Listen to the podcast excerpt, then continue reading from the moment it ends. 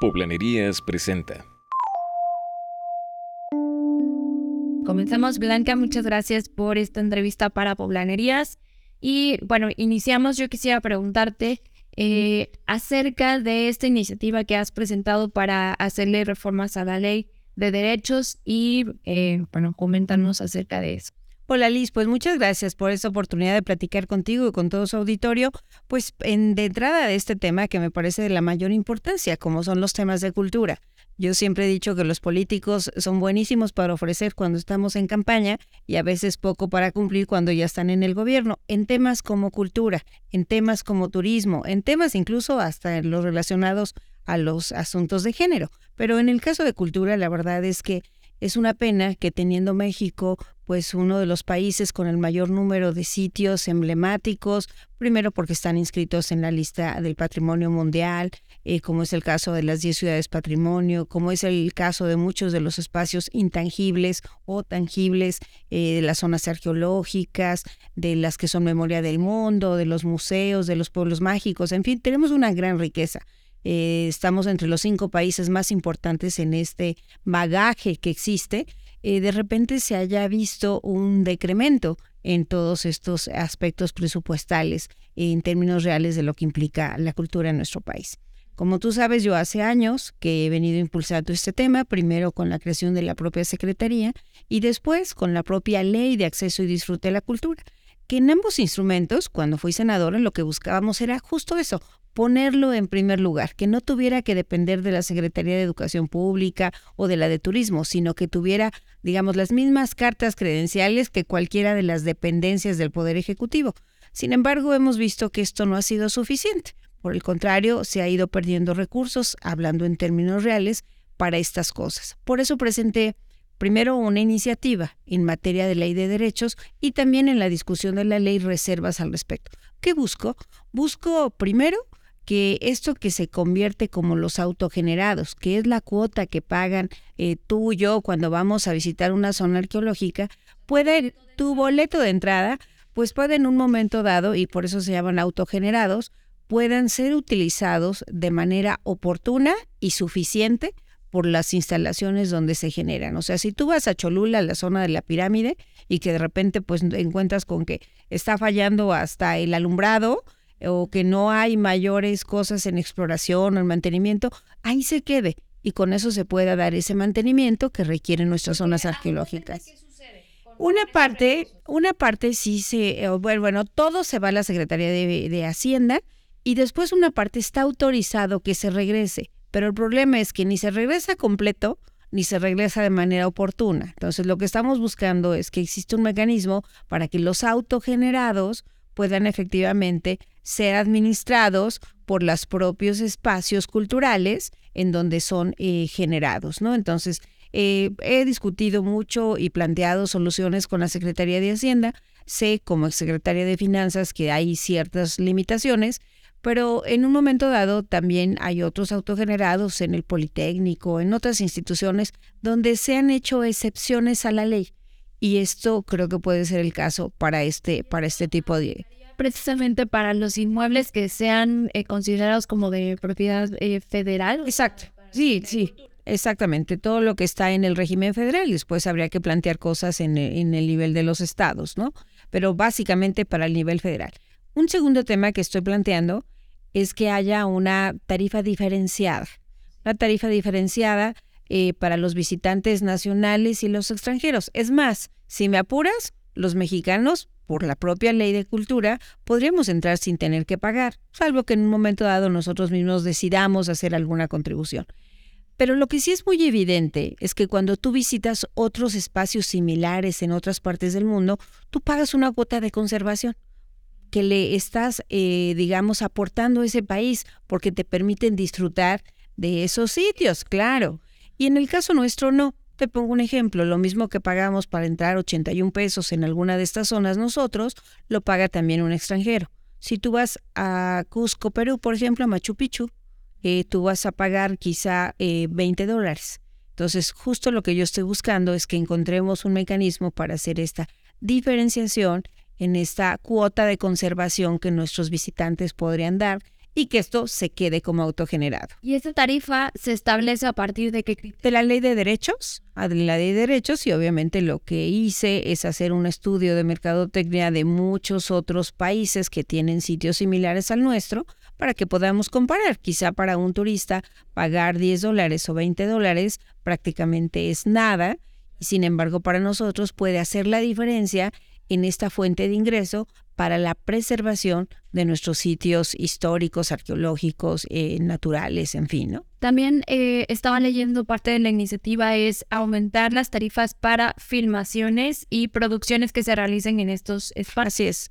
Eh, ¿Esto cómo aplicaría? Por ejemplo, es porque muchos nos encontramos, vamos a la, por ejemplo, a la pirámide de Cholula, no sé, queremos hacer a lo mejor un vuelo de dron, no se puede, o te cobran, ¿no? Algunas personas también eh, intentan llevar pues su cámara con tripié y todo y tampoco les permiten el acceso, tienen que... Claro. Que no, bueno, eso, un permiso, eh, digamos, eso se vale, pero necesitamos sí hacerlo más expedito para que efectivamente, sin que pongas en, en, riesgo el daño de todos estos inmuebles, eh, tú puedas lograrlo y exista una cuota. Y todo esto precisamente forma parte de los autogenerados que nos podrían ayudar a tener en mejores condiciones nuestros sitios arqueológicos o históricos o de patrimonio, ¿no?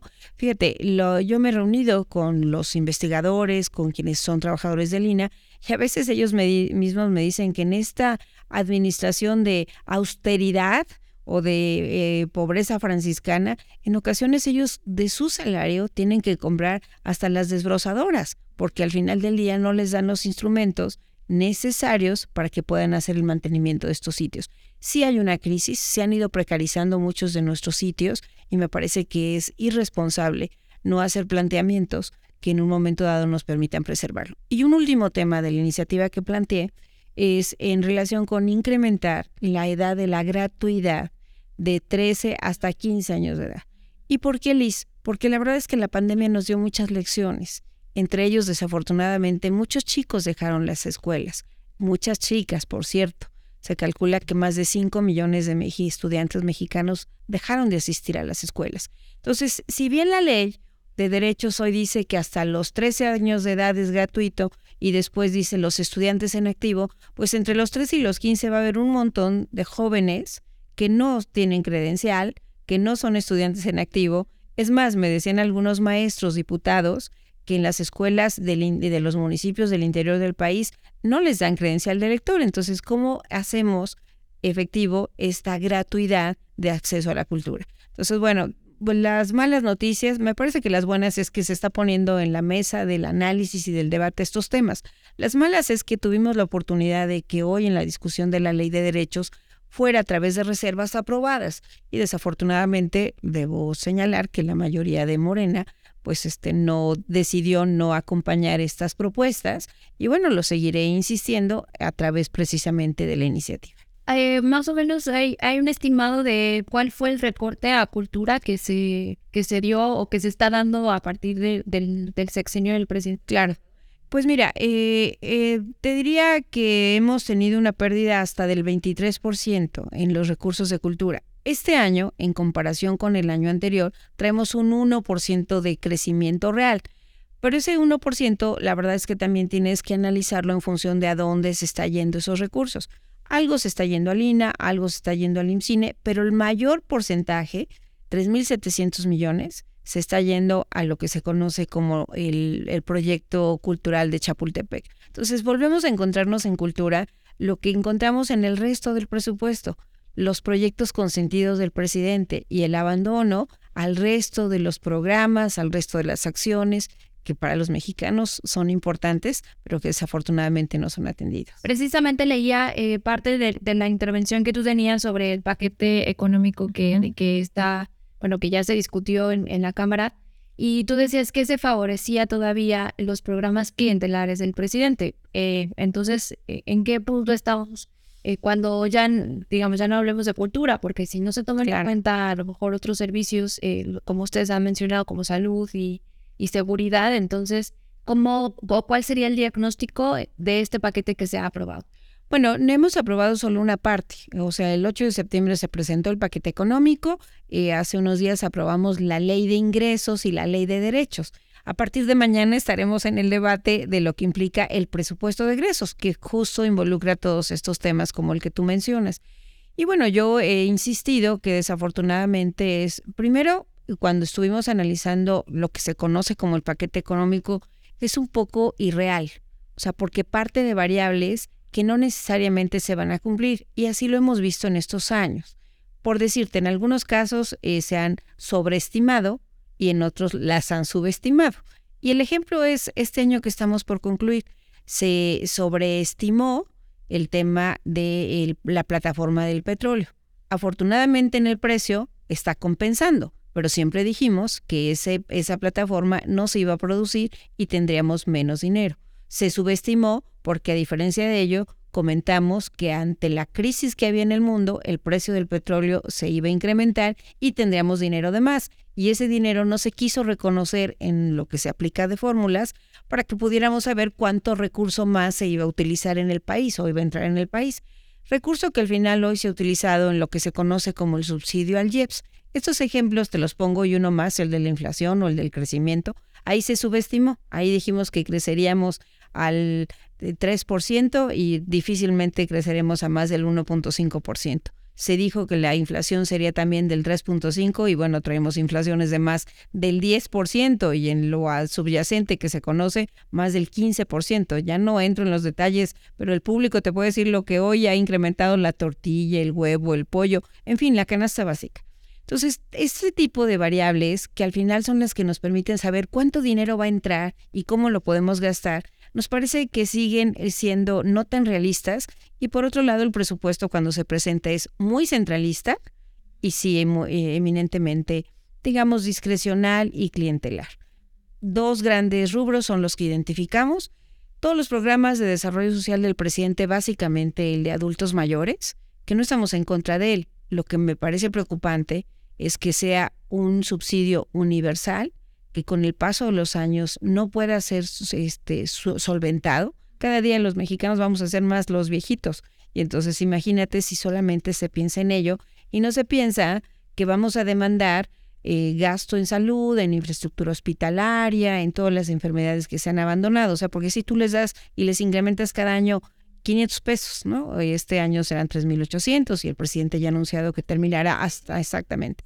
Pero Hoy una diálisis eh, puede costarles eh, una intervención o una intervención a las personas adultos mayores más que eso, ¿no? Y desafortunadamente los gastos en salud, en infraestructura hospitalaria, se han ido desplumando. Entonces, esas son nuestras preocupaciones. Cuando hablo de clientelar, cuando hablo de centralista o hablo discrecional, es en contraste, a mí me encantaría tener un presupuesto más estratégico, que dijera, bueno, ¿cómo genero más recursos? Como ese ejemplo del que partíamos de cultura.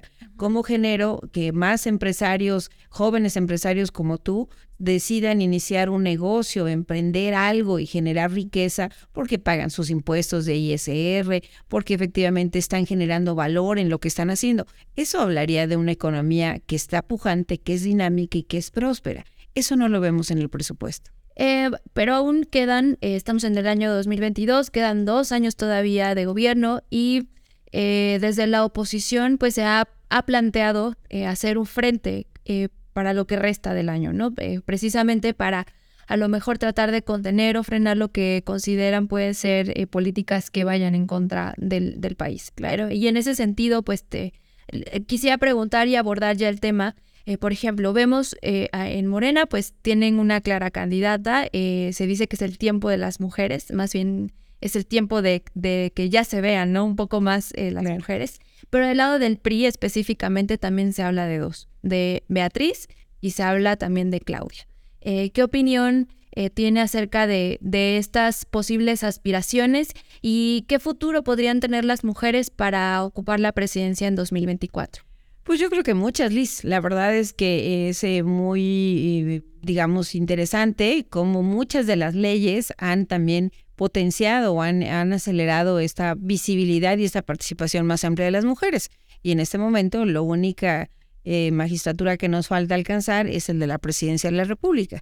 Yo hablaré por el caso de las aspirantes de mi partido, que son dos mujeres sin duda, con los tamaños, con la formación, con la preparación con el conocimiento de lo que es el país, no solamente la Ciudad de México, sino el país en su conjunto, lo han caminado, lo han recorrido, han tenido responsabilidades como secretarias de Estado, subsecretarias de Estado e incluso fuera del país, como es el caso de Beatriz Paredes, ¿no? De tal suerte que ellas, como otros compañeros aspirantes en, en el caso de mi partido, creo que tienen la formación, la visión y los tamaños para darle respuestas al país, para que podamos tener presupuestos estratégicos y no solamente el tren Maya, cuando lo que necesitamos es invertir en pueblos mágicos, por ejemplo, ¿no? Que podamos invertir en educación y no solamente en el proyecto de los jóvenes eh, construyendo el futuro, que por cierto, fíjate, y regreso al tema de hace rato, hoy se está poniendo en riesgo las becas de que le llaman de Elisa Cuña, de los jóvenes universitarios que están en las instituciones de educación superior, en la, en la UNAM, en la UAB, etcétera, Ahí se bajó el presupuesto y en cambio le estamos poniendo más dinero al proyecto de los ninis, de los jóvenes construyendo el futuro. Entonces esas son las incongruencias que a mí me preocupan como mexicana. Y en el caso de Puebla, eh, también se habla pues de el PRI, eh, bueno, se menciona el nombre de Blanca Alcalá, pero también se menciona el nombre de Lucero. Eh, si va a haber o no esta alianza precisamente con el PAN, si podría ser el actual presidente Eduardo Rivera. ¿Qué panorama hay eh, ahí? Pues mira, creo que lo más importante para nosotros es eh, que construyamos el proyecto, el proyecto de la alianza.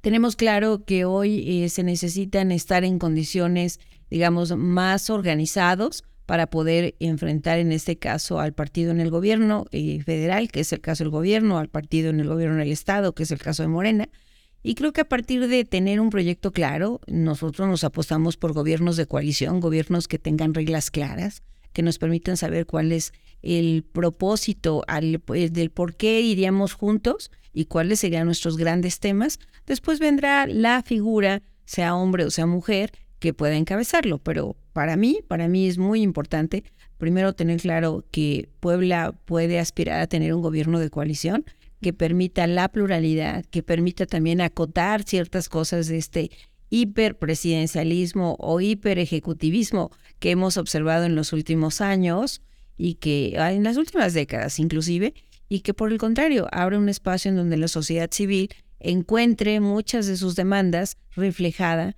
en ese gobierno de coalición, en ese proyecto de coalición que le dé respuesta a, este, a sus inquietudes. Si no logran ponerse de acuerdo, ¿qué va a pasar? sí, pues mira, eh, sería complicado en un escenario de alta competencia como el que observamos.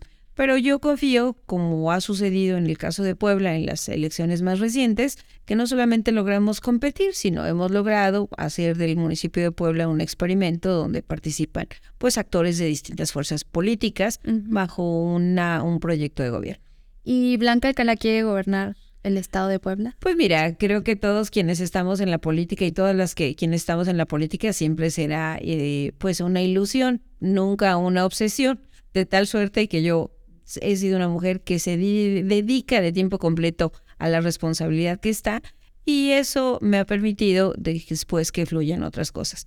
Nunca será para mí una obsesión, eh, siempre estaré atenta y alerta de poder poner mi granito de arena donde, se, donde resulte necesario. Entonces puede ser que en la boleta del 2024, ya sea que veamos el nombre de Blanca Alcalá como eh, aspirante a la gubernatura, como aspirante a una senaduría o quizá para repetir en un cargo de, diputado federal. Pues podría ser, podría ser si eh, finalmente los poblanos así me lo permiten, si mi partido también me da la oportunidad de seguir colaborando. Por supuesto que tengo el interés, la vocación, te diría que incluso la formación, que todos estos años que se dicen fácil, pero que al final me han dado muchas lecciones y me ha permitido seguir creciendo, seguir conociendo, seguir aportando, eh, sabiendo de lo que implican experiencias de otras partes del mundo y cómo podemos también abrevar de ellas y cómo perfeccionar de lo que en estos años se ha hecho bien, pero también de lo que se han equivocado y que tenemos que corregir. ¿En qué se ha equivocado el PRI?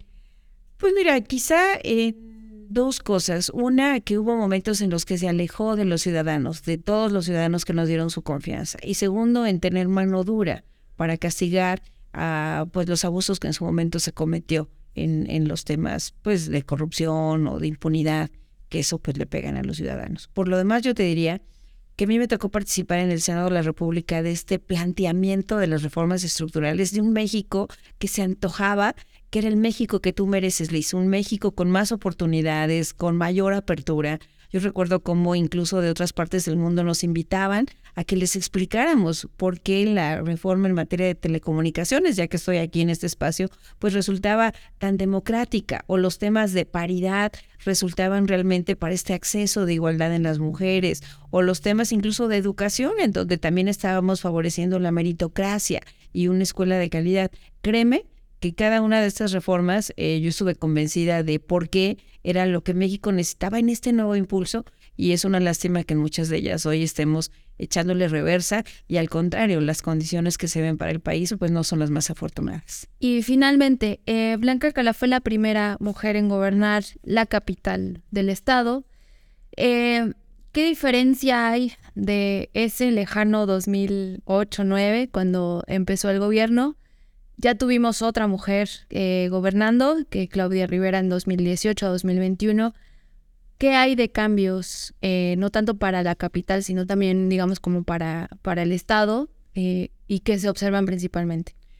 Pues mira, yo creo que un tema que no podemos olvidar es que hay que entrarle a una discusión profunda en materia de federalismo.